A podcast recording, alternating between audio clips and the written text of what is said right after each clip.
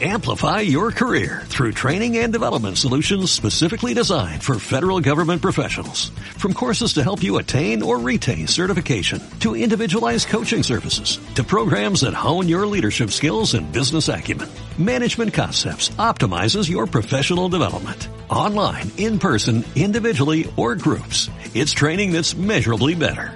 Learn more at managementconcepts.com. That's managementconcepts.com.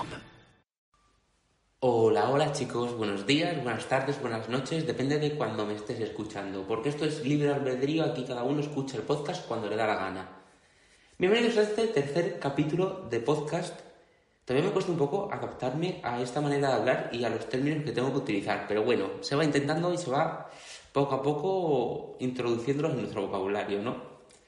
En esta ocasión he decidido hablar de la miniserie de Netflix Alguien tiene que morir, la cual se estrenó hace bastante poco y que ha dado bastante que hablar a los espectadores. Muy bien, pues esto va a consistir en que voy a contar la historia, os voy a decir mi opinión y el motivo por el que no me han terminado de gustar demasiado. Bien, la historia gira en torno a un chico mmm, que ha pasado 10 años en México, ¿vale? Decide volver a España durante la época franquista y viene con un amigo el cual es su amor platónico, por así decirlo. Todo el mundo piensa que son pareja y eso durante el franquismo, pues ya me dirás, pues ya me dirás qué puede ocurrir durante el franquismo. Pero resulta que no, que, que todos los rumores que hay de que son pareja están equivocados, pero durante el franquismo, con una sospecha que había, ya era suficiente motivo para ir a bocajarro. Bien, cuando llega el chico este a España, su familia es una familia bastante acomodada, donde el padre ejerce un alto cargo en... Buah, perdone, ¿eh? En la España de, de la época franquista. ¿Cuántas veces voy a decir franquista? Es que me quedo ahí un poco trabado porque digo, Víctor, ¿cuántas veces vas a decir esta palabra? Pero bueno, su padre es importante. Ese dato, ese dato, quedaros con ese dato, su padre es importante. Y cuando viene, el chico decide casarlo sin consultarle con una chica que por supuesto se llama Cayetana, por supuesto, que otro nombre le van a poner. Muy bien, esta chica es Esther Espósito. Mm, ¿Quién no conoce a Esther Espósito hoy en día? ¿Quién no conoce a esa reina viviente que es Esther Espósito? Pero el hermano de Esther Expósito en esta miniserie es Carlos Cuevas, que por favor, ¿quién no conoce a Carlos Cuevas? ¿Quién no conoce a Paul Rubio de Merlí? Bueno, pues resulta que el Carlos Cuevas y el chico que viene de Nuevo México, que no me acuerdo cómo se llama, porque sinceramente el personaje no me ha terminado a mí de, de encantar, pues no me queda con el nombre, las cosas como son. Mm, como que de pequeños tuvieron ahí un tonteo, un ay, pero sí, pero no, pero sí. ¿Qué ocurre? Que cuando el chico vuelve 10 años después, resulta que Carlos Cuevas se ha convertido en un poco unga unga. En un poquito retrógrado, un poquito. Eh, el típico gay que no quiere salir del armario, pero es que eh, algo tiene. Algo tiene ahí oculto. Mm, Todo el mundo tiene un, una bandera dentro del armario. Pues puede ser, puede ser. ¿Qué ocurre? Que que como es la época franquista, mmm, gira un poco en torno a como tú cuentes algo de lo que pasó de cuando éramos pequeños, mmm, no te van a matar ellos, te voy a matar yo. Y la serie gira en torno a eso, básicamente. ¿Qué ocurre? Que a mí, en lo personal, lo que más me llamaba de esta serie, perdón, esta miniserie, era Carlos Cuevas y Esther Espósito. Por favor, Carlos Cuevas y Esther Espósito. Eso es un sueño de mi vida. Eso es un sí, tira para adelante. Toma mi dinero. Pero ¿qué ocurre? Que a mí la, miniserie en sí no me ha terminado de gustar.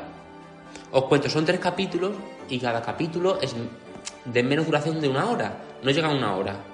¿Vale? O sea que eso en una tarde te las has ventilado. En una tarde te las has visto, mmm, pero de sobra. Pero siento que está mal ambientada, que no me ha terminado de gustar porque veo muchos errores a la hora de la historia en sí.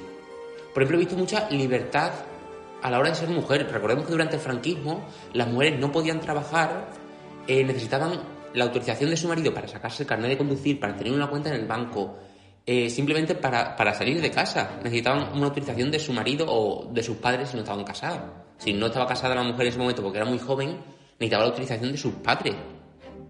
O sea, no autorización escrita, entendedme, sino de, de su permiso, vamos a decir. Entonces, por ejemplo, que esto no es spoiler lo que voy a decir, ¿vale? Porque no influye demasiado en la trama, no es importante. Que un grupo de tres chicas cojan una botella de alcohol de una fiesta y digan, oye, me voy a ir con estos dos chicos a un bosque sin que nadie nos vea y nos vamos a emborrachar. ¿De verdad te crees tú que eso era viable en la época franquista? ¿Que eso iba a ocurrir? Ya te digo yo que no, ya te digo yo que no. Luego hay otra escena donde hay luces LED. Digo, vamos a ver, las luces LED se crearon hace muy poco. Durante el franquismo. Joder, perdón. Es que no os asustéis, ¿vale? No os asustéis que es por el frío. Es por el frío porque donde vivo hace bastante frío y bueno, pues no es lo mismo la calefacción que, que, que un brasero. Y yo tengo brasero, entonces perdón porque estoy un poco constipado. Pero no os asustéis que es constipado. tranquilo, que se tranquilice la población que es constipado. A lo que vamos, que las luces LED se inventaron hace, hace muy poco. Es imposible que durante el franquismo haya luces de colorines y luces de neones. Es que no, puede quedar muy bonito a nivel visual en pantalla, pero para mí es un error. Y entonces, pues, entonces pues me saca bastante de situación, la verdad. Otro error que yo veo durante toda, toda, toda la película es que el servicio, vamos, la, mujer que se dedica a hacer las tareas domésticas en la casa de los señoritos, Ah, no me habéis visto, pero señoritos lo hago yo entre comillas, ¿vale?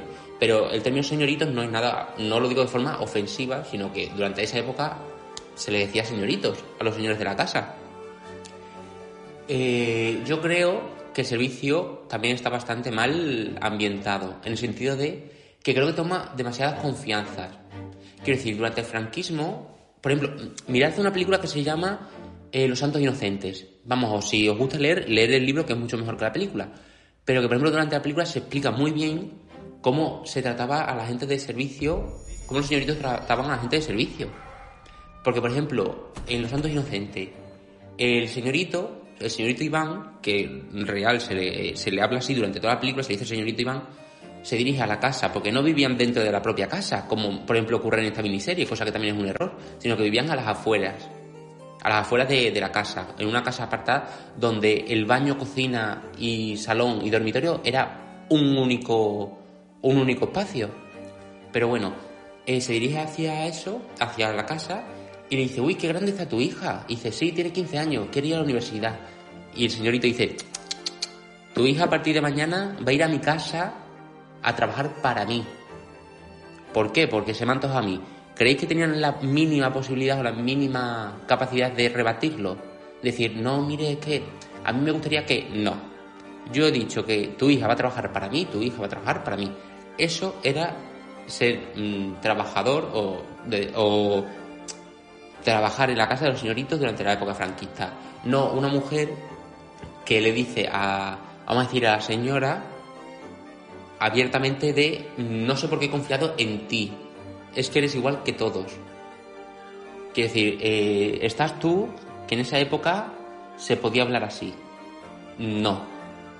No, porque por menos guantazos y espérate. Espérate que, que a lo mejor puede ser algo más grave. Durante esa época a la gente de servicios se les trataba muy mal, se les trataba casi como si no tuvieran derechos. Y es eso, que la película de Los Santos Inocentes lo refleja muy bien. Si no os gusta leer, por favor, veros la película que es muy corta. Mm, muchas escenas se grabaron en Extremadura, que es mi tierra natal, y la verdad es que está bastante bien. Que en mi página web tengo programada la reseña, lo que pasa es que Los Santos Inocentes la he puesto el 28 de diciembre. ¿Por qué? Pues por el nombre, porque la verdad es que el título no tiene nada que ver. Pero bueno, creo que la, cambiaré de día, no lo sé. Que por cierto, mi página web, www.victorsancho.com, cada día está creciendo más y si algún día no tenéis eh, idea de qué podéis ver, pues mira, os recomiendo entrar, que hay un apartado donde pone las plataformas digitales. Si tú pulsas Netflix, te pondrá todas las películas que hay disponibles en Netflix. Pulsa Prime Video, te pondrá todas las películas que podéis ver en Prime Video. O sea que bueno, yo no es por nada, pero mi tiempo le he hecho, así que por favor, echarle un vistazo. Pero volviendo al tema. Sinceramente, creo que la historia está mal contada, en el sentido de ambientación a la época franquista. O por ejemplo, otra escena, yo todo lo que estoy contando no son spoilers, ¿vale? Porque no es algo que afecte directamente a la trama, ¿vale? No os estoy diciendo, mmm, se casan tal, muere tal, eh, este niño ve muertos. No, no os estoy diciendo eso, estoy diciendo cosas que no influyen demasiado en la trama. Por lo tanto, no creo que sean spoilers. En una escena en particular, el chico que vuelve de México con su amigo se pone a jugar al golf, ¿vale?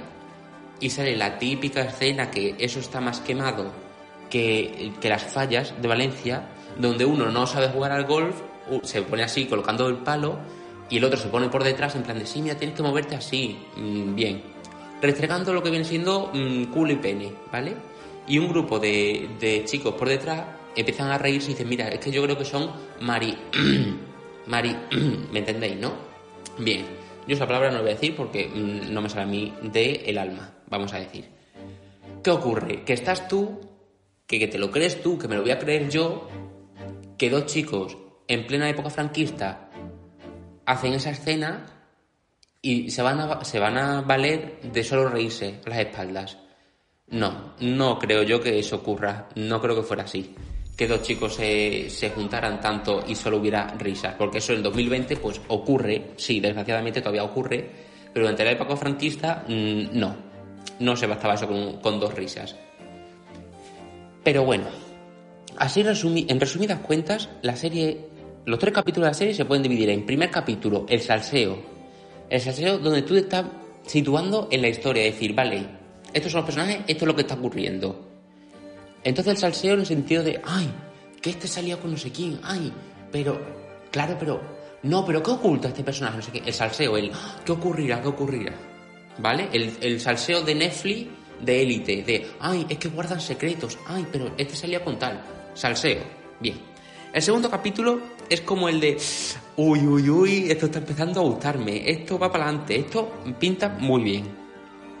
Pero de pronto de pronto, no, Víctor, de pronto o de repente, por favor, sitúate porque es que luego quedas de inculto. De pronto llega el tercer capítulo.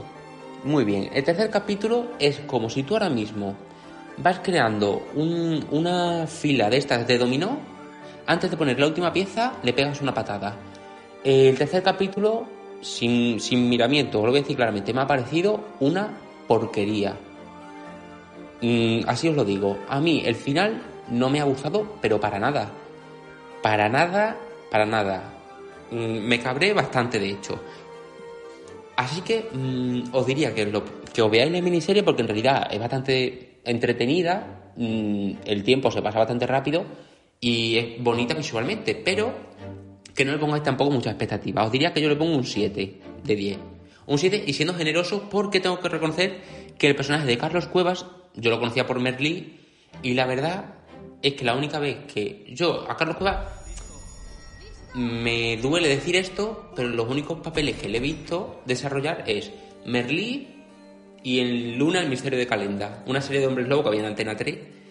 Entonces no le he seguido mucho, la verdad, pero sí es un actor que me gusta mucho su manera que tiene de trabajar y en esta, en esta serie, aunque le he cogido un poquito de rabia, un poquito de cómo te coja, te arranco los pelos, tengo que reconocer que en el segundo y el tercer capítulo yo me he quedado flipando de cómo actúa ese chico. Y creo que es un claro ejemplo de que los nuevos actores, los actores de la nueva generación vienen pisando fuerte y que Carlos Cuevas no es solo una cara bonita, sino que tiene muchísimo talento y que, que cuidado, que puede ser que nos sorprenda dentro de muy poco con algún premio a premio a nivel de no Oscar, porque los Oscar parece que mm, solo sirven para Penélope Cruz y Javier Bardem y Antonio Banderas, pero un Goya, fíjate tú que no me sorprendería que la primera nominación que tenga Goya se lo lleve, te lo digo. Pero igual que te digo que a Carlos Cueva está muy bien, te digo que Carmen Maura es una actriz como la copa de un pino, tiene muchísimos, muchísimos años de trayectoria mm, interpretativa detrás pero este en el personaje que desempeña, que es como la, la abuela del chico, del chico que viene de México, la he visto un poco, no te diría sobreactuada, la verdad es que no te diría sobreactuada, pero te, lo he soltado, de que a lo mejor está sobreactuada, pero no te diría que está sobreactuada, pero mm, quién sabe, who knows, ¿no? Pero sí que la he visto bastante incómoda. A mí visualmente me ha parecido que está incómoda en el papel que está desarrollando. Que el personaje no está para nada mal. Es más, de hecho me recuerda bastante a Cersei Lannister de Juego de Tronos. Que es una mujer que tiene sus secretos, tiene mucho que perder y que, no que quiere mucho a su familia, pero que no le importa arriesgarlo todo por conservar el poder que posee en ese momento. Así que he visto bastante, bastante relación con Cersei Lannister pero sí que a nivel interpretativo a mí se me ha hecho un poco incómodo, el sentido de que la he visto que la he visto de que no estaba cómoda haciendo ese papel o, o no sé, pero que no la he terminado de ver. Quiero decir, a Carmen Maura sí la he visto en varios proyectos, por ejemplo, en, por Dios, Mujeres al borde de un ataque de nervios o, Reinas, que por cierto está en Netflix, por, por, lo menos la última vez que me vi yo esa película estaba en Netflix, que va de cuando se legalizaron los matrimonios homosexuales en España. Y a mí me parece una maravilla esa película. Pero en esta película mm, no, no me ha terminado de gustar. Yo lo siento mucho, pero que es mi opinión, cada uno tendrá la suya. Pero ahí lo dejo. Ahí lo dejo, no quiero seguir hablando mal de Carmen Maura porque va a decir, tú me vas a hablar a mí de interpretación, que no has hecho nada en tu vida de interpretación que lo hayas estudiado. Pues también es verdad, Carmen. Ahí me callo. Pero eso, básicamente que lo veáis, pero que tampoco tengáis muchas expectativas porque puede ser que os defraude como me ha pasado a mí. Y antes de, terminar, ya que estamos terminando, porque es una miniserie de tres capítulos, tampoco voy a hacer yo aquí un esto de 40 minutos, como si fuera la saga de Scream mmm, que tardó media hora. Quiero decir un dato que a mí me parece muy interesante, y es que se rumorea que Manolo Caro, que es el director de La Casa de las Flores y el director de esta miniserie, ha cancelado la serie de La Casa de las Flores para adentrarse en este proyecto, cosa que yo no me creo. Quiero decir, Manolo Caro no ha dicho eso. Eso es un rumor que se está entendiendo. ¿Qué ocurre? Que yo no me lo creo por el sentido de... Eh, durante toda la historia de la televisión, de las películas, de las series, de las plataformas digitales, te puedes entrar en, en un proyecto de película y puedes, puedes pausar perfectamente una serie. Quiero decir, por ejemplo, mm, Paco León, ¿vale? Paco León ha hecho Carmino Revienta, Carmina y Amén, Kiki el amor se hace. Ha hecho un montón de películas, Paco León. Ha hecho Arde de Madrid. Ha hecho La Casa de las Flores también. Ha hecho muchos proyectos, para que me entendáis. Pero, por ejemplo, mientras que estaba haciendo todos esos proyectos, estaba también en Aida. ¿Qué ocurre? Que en Aida, sobre todo la temporada final, hay muchos capítulos donde no sale. Quiero decir, que puede perfectamente. O por ejemplo, Antonio Reci en la casa vecina, hay una temporada donde se queda en coma, que en realidad ese coma fue porque el actor estaba implicado en varios proyectos. O sea, que puedes hacer varios proyectos a la vez, simplemente tomarte una pausa de este proyecto, pero no decir cancelo la serie, porque. Que mucho me diréis que es porque no es lo mismo ser actor que ser director. Estamos totalmente de acuerdo en eso. Pero lo que quiero decir es que un proyecto perfectamente se puede pausar y decir, ya seguimos Seguimos más adelante cuando yo pueda, porque ahora mismo estoy, estoy dentro de otro proyecto.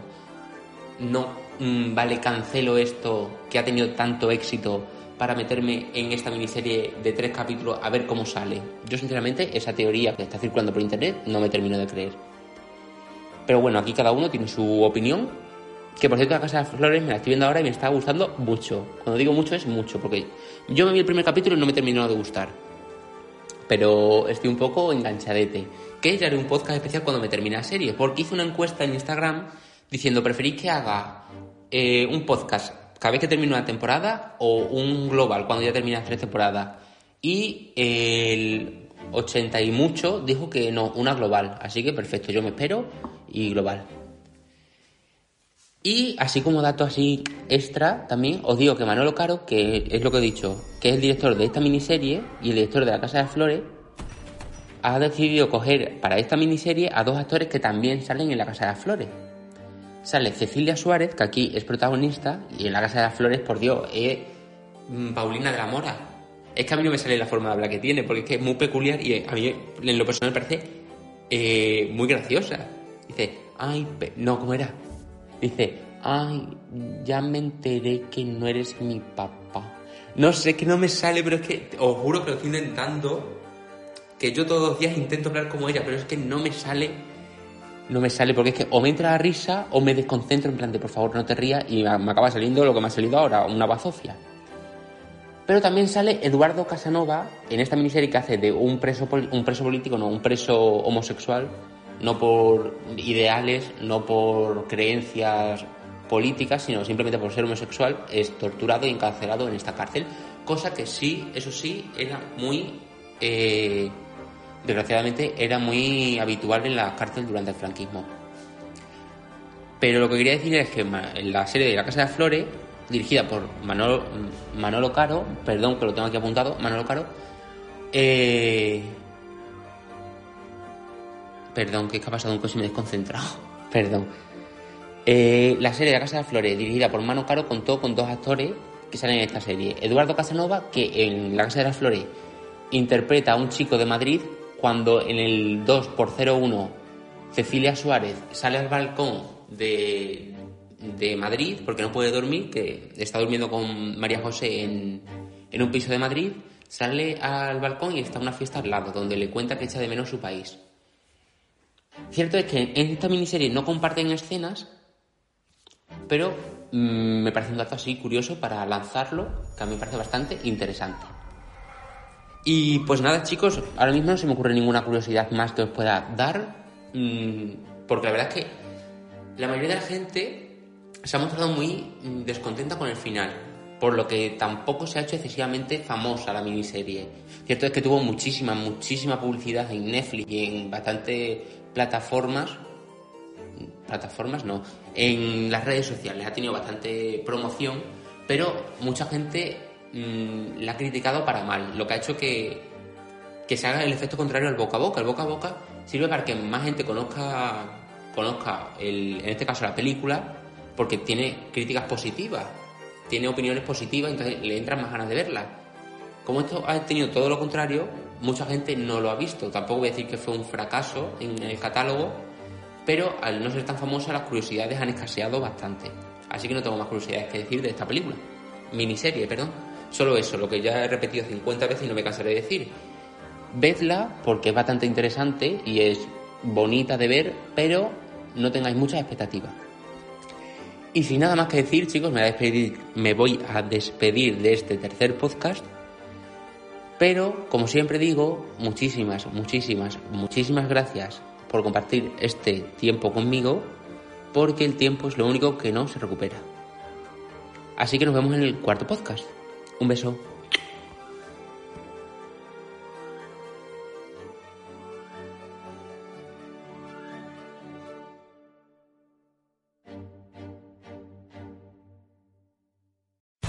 Amplify your career through training and development solutions specifically designed for federal government professionals. From courses to help you attain or retain certification, to individualized coaching services, to programs that hone your leadership skills and business acumen, Management Concepts optimizes your professional development. Online, in person, individually, or groups. It's training that's measurably better. Learn more at managementconcepts.com. That's managementconcepts.com.